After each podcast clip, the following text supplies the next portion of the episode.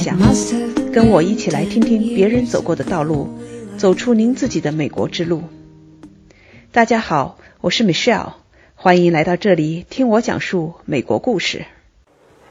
上期，十六岁的女孩晶晶分享了她患抑郁症是什么样的症状，她自己有什么感受。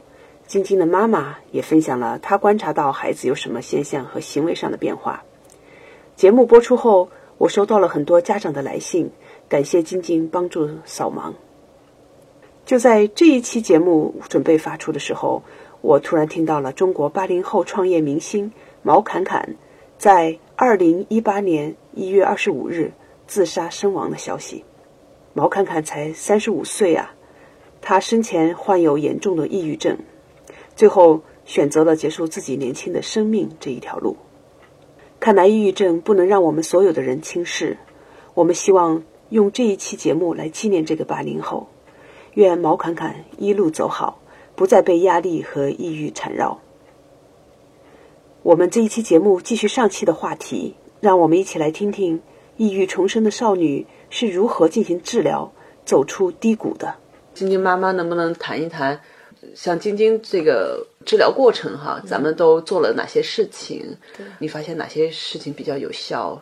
尤其从家长的角度来讲，对对，就是我刚才讲的，要寻求帮助，嗯，不要觉得这个事情是一件丑事，家丑不可外扬，嗯，不要怕丢面子哈。对，因为你觉得丢面子，你觉得你的孩子会觉得怎么样？觉得我是个给家丢面子的人吗，就。不会让你。当你去掖着藏着的时候，你给你孩子的传送的信息就是：我觉得你是个丢人的事情，嗯，我不能让别人知道，这个是第一大错误。对，然后第二呢，就是要寻求这种职业的帮助。在美国的好处是因为现象比较普遍，这方面的研究也很多年了，所以学校都有一整套政策，怎么来帮这些孩子度过艰难的时候，所以。你的孩子如果不能自己去为自己 advocate 的话，你要去到学校，跟校长、跟他们的辅导员去定时间，跟老师去谈孩子现在的状况是什么，怎么能给他减压，什么课程他可以不学了，又不影响他的学分，什么课程的这个工作量可以减，把哪些东西可以减掉，让他能够 go through，能够学完这门课。嗯，这些东西都是非常重要的。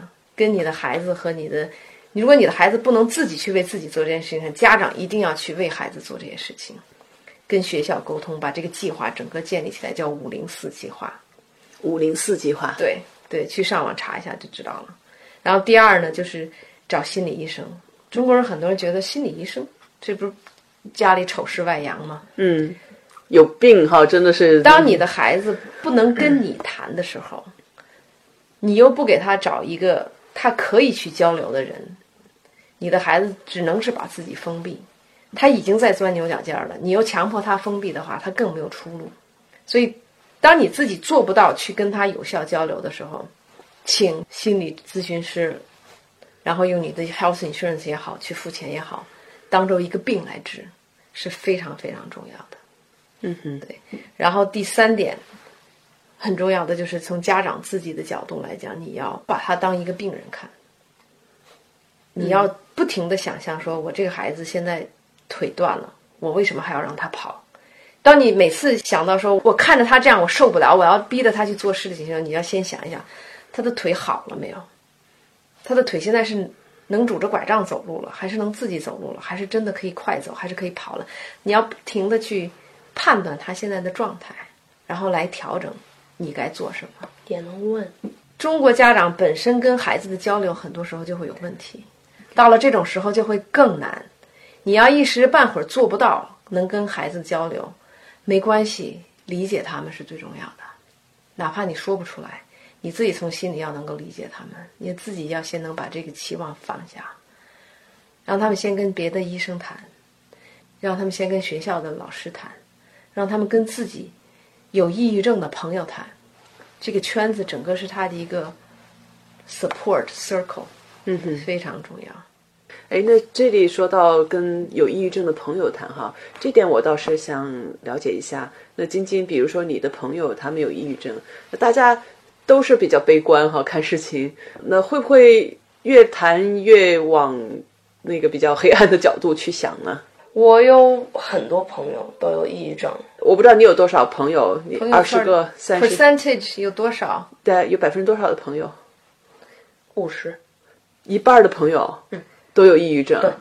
但是是不同的严重程度，有些是要吃药的，有些是不需要的。我吃药，所以百分之五十实际上是有些只是有有一些表现，有些都是不是吃药，可是需要吃药，挺多是挺严重的。嗯哼，所以你这百分之五十，你认为都是需要治疗的，都是需要 treatment 的，这个百分之五对十。对，我觉得你有抑郁症就需要 treatment，但是没有，treatment 就很难出来，但是他们的家长是都知道吗？不是都知道。也有很多家长还不知道跟他们妈妈说，因为他们知道他们的妈妈爸爸爸爸不会帮他们。啊哈，这点非常重要，就是父母双方，哪怕你有一方能够跟孩子建立这个 open 的 channel，嗯，然后由这一方去做通，去跟另一方不能接受这个现实的家长去沟通，也比两个家长全都就是不理解这个孩子，也比这个强。嗯，这是也是一个很现实的问题。一两个家长都能够接受孩子的现状，一起努力的这种情况是很少很少的。然后两个家长都不能接受的情况是很多的。嗯，那如果其中有一个家长你能够做到保持这个关系，能够理解孩子，然后去和家里其他成员沟通，这个也是非常重要的。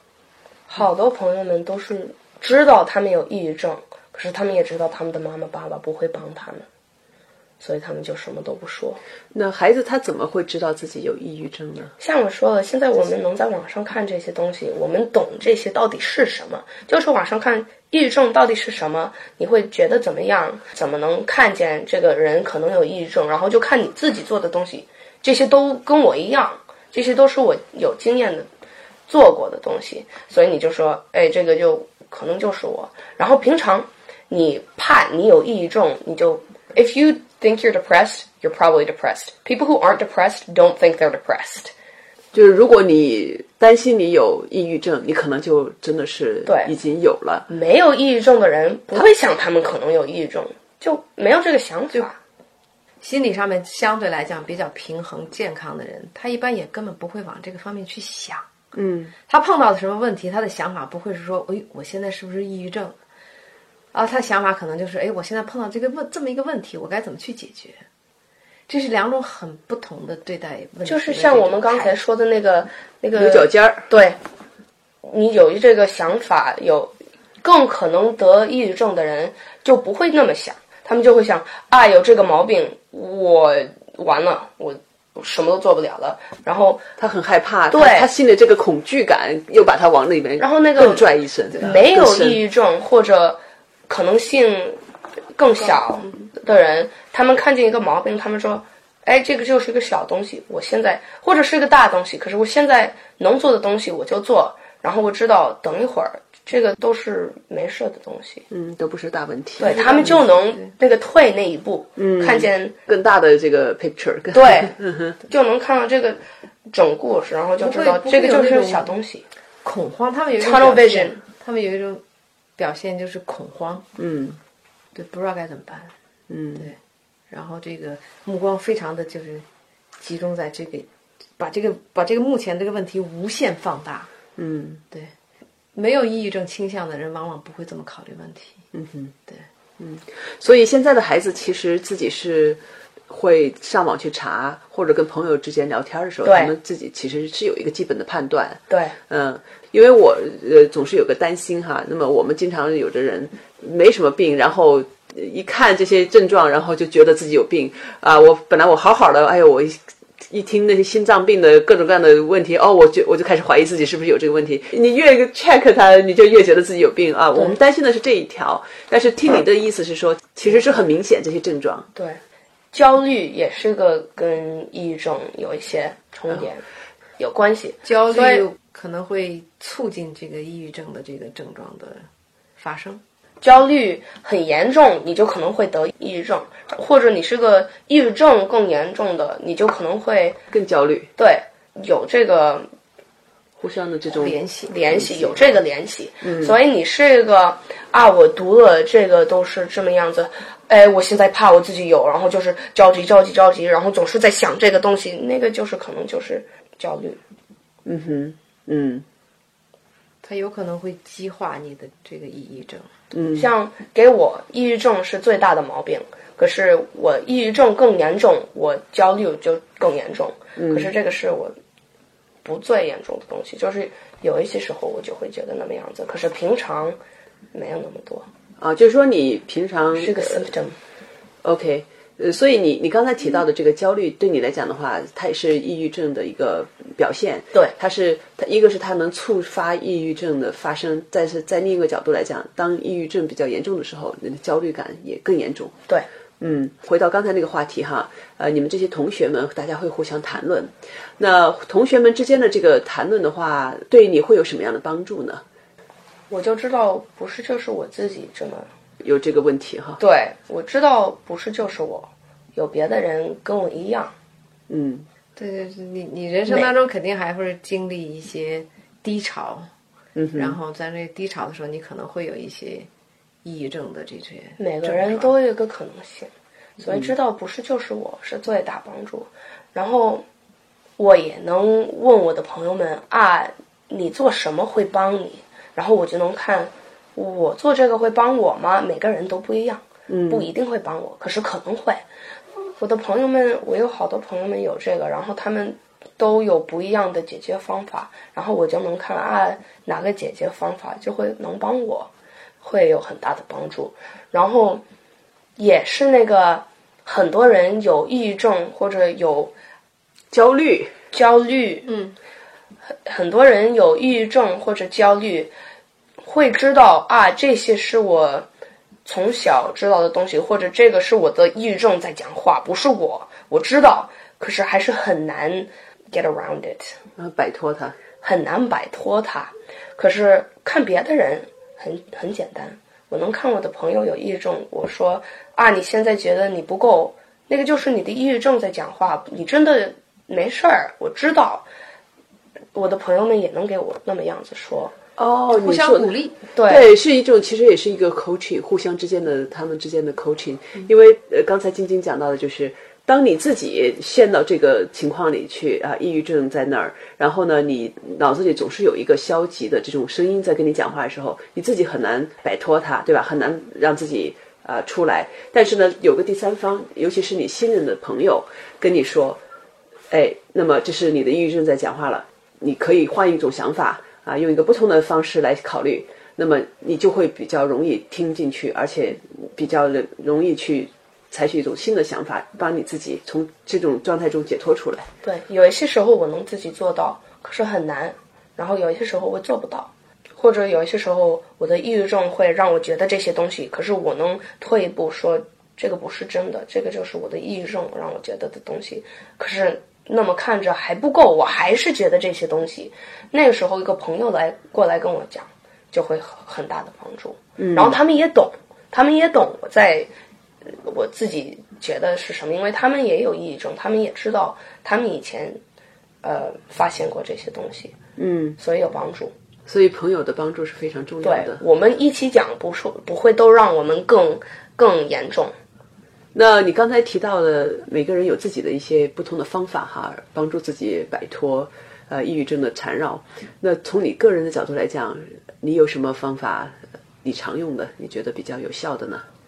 我是个很能做自我分析的人，然后那么想着我就能退一步，说啊，我知道这个不是真的，我知道我觉得这么样子不会帮我把这个毛病过去了，然后我能说好，那我知道这个不对，咱们看什么是对的想法，怎么能帮我自己做一点儿，过去一点儿。那个是我最大的帮助，嗯，然后，所以呢，你刚才讲的这个很重要的一点就是我们的自我意识 （self awareness）。你意识到，哎，这些现在又是我的抑郁症在捣乱啊，让我有这种很消极的想法。那这种消极的想法，它其实讲的并不是事实，并不是真的东西。所以呢，我可以想一想，我有没有什么不同的想法啊，我告诉自己，选择一个我认为更好的想法来去想，来去考虑问题。这样的话，就帮助你能够从那种消极的想法中摆脱出来。对，这个是个很 common 的一个 therapy，嗯，很常用的一种呃治疗方法。对，cognitive behavioral therapy。那我把它翻译成认知行为治疗或者认知行为理疗。好，看着你以前总是这么想，可是已经知道这个想法没有什么帮助，所以你要退一步，然后看看什么是个能帮你的想法，嗯，然后练到你不会先去那个，你就会帮助的想法，嗯，就是要换你怎么想东西，要换一个想法。对。嗯，所以我总结一下哈，呃，一个很重要的一个方法就是，首先知道这是抑郁症在作怪。第二点的话，知道你有选择，你不用待在那一个想法中，那个消极想法中，你有选择，你可以有一个不同的想法。然后第三点是训练你自己，对吧？怎么样的能够有一个很比较积极的想法，让自己能够从中摆脱出来，让把自己解放出来。对 我这个翻译还可以哈，对，那个那个是最 common。最普遍的。那个是最普遍的 therapy tactic，也有一些别的，可是那个是最普遍的。嗯，睡觉好，吃得好，跑步那些东西，exercise 这三个东西也很重要。吃好睡好，锻炼身体，对这三点，对嗯对我们摆脱抑郁症非常重要。对，然后很严重的时候，只做那三东西可能不够，然后去看一个心理医生或者吃药那些东西。嗯，药物会有作用吗？你觉得有有作用？有，你自己吃过药物啊？对我现在就在每天吃药。现在每天还在吃药？有一些不一样的东西，and it's all chemistry stuff, and I don't know how to say it in Chinese. 嗯哼，各种化学化学物药品、化学物品在 You can look it up. It works. It's chemicals. It's your brain. OK，嗯你妈妈也讲到了很重要的一点，从家长的角度来讲，呃，我们理解孩子啊、是非常重要的，然后我们要帮助孩子。那从孩子的角度来讲，呃，有朋友也很重要。另外的话，就是你要知道自己怎么能够帮助自己，在自己帮助自己，家长帮助你，以及朋友之间互相帮助你。另外的话，学校的支持，呀，医生、医生学校、、学校都很重要。对，在他最艰难的时候，它是一个片段，嗯，你要能够度过这个最艰难的时候，然后，但是也要意识到，当你的孩子一旦有过这样一段经历以后，他以后可能还是会又经历就复发这种情况比较常见。对嗯对对，所以在在他今后一生当中，他可能都会有由于各种不同的问题，可能会造成这个有复发。嗯，所以这个事情也是你要做好这个长期战斗的这个准备。嗯，对，但是各种帮助都是需要的，对，这是可以过去的，我相信。一定可以过去的。对，而且相信你的孩子，他他每每战胜一次的话，其实他就更坚强一些。你这个还是从美国出生长大的孩子哈，呃，其实总体来讲环境变化不大。那我想到的另外一点就是，我们很多留学生，对吧？从中国只身一个人来到美国来求学，而且有些孩子还是很小的年纪就过来，那也有一些是来上本科哈、研究生的。这个抑郁症的情况，我估计也是不少。最近我其实还看到一道一则消息吧，就是我们西雅图，呃，华盛顿大学有一个女生，她又出走了，她就是有抑郁症，反反复复发作。那这一次出走还好，呃，后来找到了，在收容所找到他了。那我想，作为这些孩子，可能他们面临的困难和挑战会更大一些。聊一聊这方面，我就是觉得，因为他们在去个新的国家，都是在讲英文，他们谁都不知道，然后爸爸妈妈不在，以前的朋友都不在，这些都是很多会让一个人有压力、着急的东西，所以那么那么大的一个改变，改变就会可能会让他们的抑郁症这些想法更严重，应该也会觉得不能跟妈妈、爸爸说，或者他们都不知道是抑郁症，说对对，或他们可能都不知道是抑郁症，因为在中国就不讲这些东西，然后他们的妈妈和爸爸一定不会知道怎么。做，因为他们都不在那儿，可能看不见这些东西。对啊，这些孩子也挺让人同情的。是这样子的，所以父母在做这个决定之前，要跟孩子有足够的沟通，而且要对你自己的孩子的这种心理健康要有一个判断，就是你把孩子送出来，对他是不是一个正确的选择。尤其当他自己不能做这个决定的时候，我想父母不光要从经济方面考虑，不光要从学习能力方面考虑，你也要从他的这个心理心理健康方面。就像身体健康一样，你的孩子有很多身体毛病，你就可能不要送他们到一个新的地方，谁都没有，不能帮他，自己要学这些东西。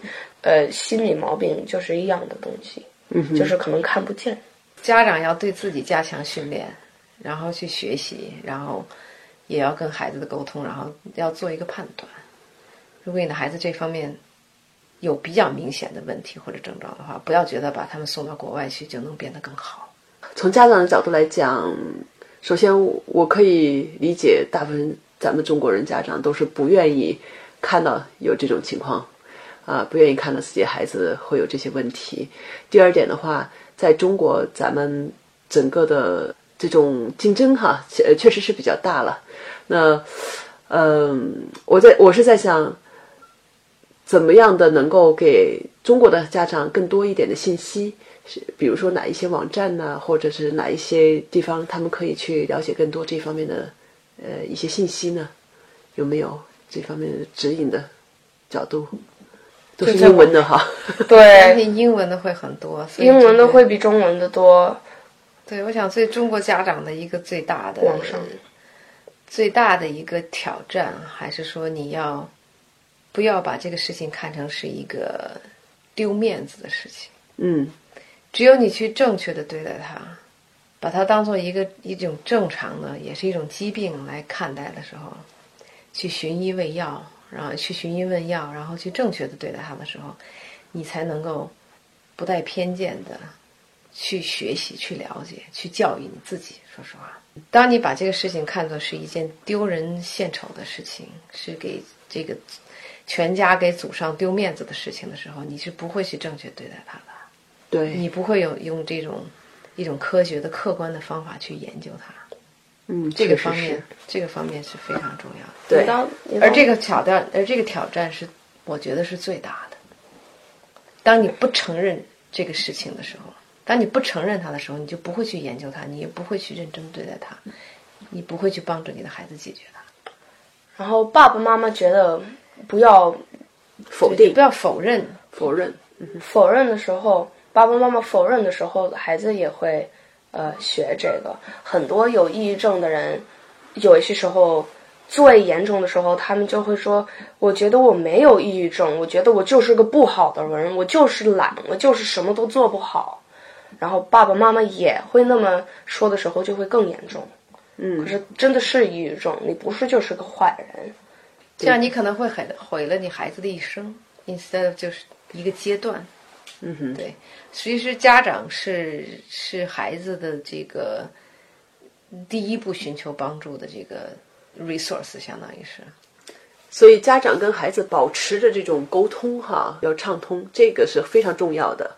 对，那我也知道很多家长，尤其孩子到了青春期以后，他不愿意跟家长进行沟通。那晶晶，你从你自己的角度来讲，你对吧？你还在青春期里呢，十几岁。呃，从孩子角度来讲，你怎么样的能够跟父母沟通，或者说你希望家长啊，你的爸爸妈妈怎么样的能够跟你对话和你相处，这样你才能够把自己打开，嗯，进行更多的沟通呢？妈妈很懂我，我觉得最重要的就是爸爸妈妈需要听你的孩子到底要说什么。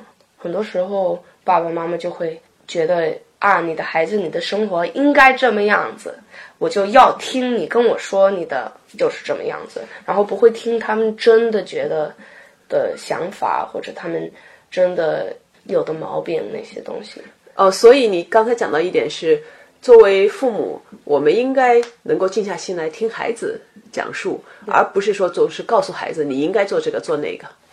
然后可能会你要听的时候，孩子什么都不要说，那个时候就是因为你以前你的孩子说他真的觉得的东西，然后你就说，哎不对，或者我不要听，或者这个不好，嗯这些东西，然后他们就会啊学着妈妈爸爸不要知道我我的东西、我的想法、我的毛病这些东西，就会不会跟你讲了，所以你就是需要就是需要听，真的听他们要说什么。就是当孩子跟你交流的时候，你不要太快的就就得结论，不要太快的就下结论，不要太快的就去把你的想法灌输下下去，嗯，对，对，你要能够把住自己的嘴。当你想脱口而出什么的时候，你先想一想，说我这个时候该不该说这个？我的孩子到底想让我听到的是什么？这个非常重要。不认真听你孩子想说的事情，你总是急于的把自己的价值观、急于把自己的想法讲出来，强加给你孩子的时候，这样一次又一次的，最后的结果就是你的孩子不愿意跟你讲了。嗯，因为你他看不到他给你讲他真实想法的价值。你已经到了那个地方，你就需要跟你的孩子们、孩子坐下去说：“我知道我以前不听你要说什么，可是我觉得现在这个是个给我很重要的东西，我要知道你，我要知道你的毛病，我要知道你的想法。我对不起，我以前没做那些东西，可是现在我们能不能又开始？重新开始。对，你觉得孩子会接受吗？可能会相信吗可能不会相信，可是你就是要 consistently 做这么样子坚持下去对，然后他们就会懂啊，他真的要听我要说什么，然后就会有交流。对这方面的书也很多啦，这方面的心灵鸡汤也很多了。对，这关键是就是家长要要真的能够放下架子，放下放下我们当家长的这个架子来，对对？然后要真正能够自我意识到说、嗯哦，我又说错话了，我又按照我以前的行为方式爆发了。这个时候你怎么办？你要能够做你自自己很不舒服的事情，你自己从来不做的事情，就是到孩子面前去承认错误。对很难，我知道很难，孩子们也知道给你很难，嗯，因为他们以前也需要到你面前说对不起，我做错了。我知道很难，然后你的孩子也会知道给你很难。可是有一些时候，你的孩子知道的比你多，他们的他们更知道自己，对他们更知道自己。这个是个给家长很难学的东西，因为你这个孩子从小看着他们长大，总是在跟我说、跟你说啊，你要做这个，你要做这个。可是有一些时候，真的就是你的孩子知道的比你多。嗯，家长放下自己的权威哈，对对对，你就放下自己的权威，然后你去这个尊重你的孩子，你把他当做一个平等的朋友，他们是他们的自己的人。人，对你不要老觉得你的人生经验加在他们身上就是对的，嗯哼，对，什么时候该进，什么时候该退，这也是很难把握的一条线。然后你总是会做不对的东西，就是你你 make a mistake，你也会做错，就是你做错的时候，不是你的你做错的东西是最重要，是你错完了怎么跟你的孩子又交流，怎么对待你自己的错误，对，是这个意思，对吧？就作为家长，你怎么对待你自己的错误？你你应该总是会跟孩子们说这个，这个是个很基本的 like lesson，可是你也需要怎么放下架子，我想现在年轻一代可能比我们做的能好一些，因为他们的家长其实对他们可能更宠一些。对，对于我们 是在我们这代严家长。棒的那叫什么，在 在很严格的管理下成成长的，对，所以对我们这一代家长，就是现在正好孩子是进入青春期的家长的这个挑战，是让我感觉可能很更大。年轻一些的人可能还更好一些，他们跟家长可能从小还更平等一些。晶晶，我觉得你这个现在付出的时间去做这些帮助别人的事情，去向大家来讲解啊，宣宣传什么叫抑郁症，然后怎么去克服它，引起大家的一些重视哈啊，注意和重视啊，都是非常有意义的事，也非常感谢你。嗯，谢谢。我就是觉得这个是个很重要的东西，所以我才讲。嗯哼，我来为大家总结一下从晶晶及她妈妈的谈话中，我个人体会最深刻的几点。第一，抑郁症是非常普遍的，尤其是在青少年中，因为各种压力和变化，孩子可能会被抑郁症缠绕。有的时候，我们作为家长，我们以为这都是青春期的一些情绪波动，过几天自己就会好了。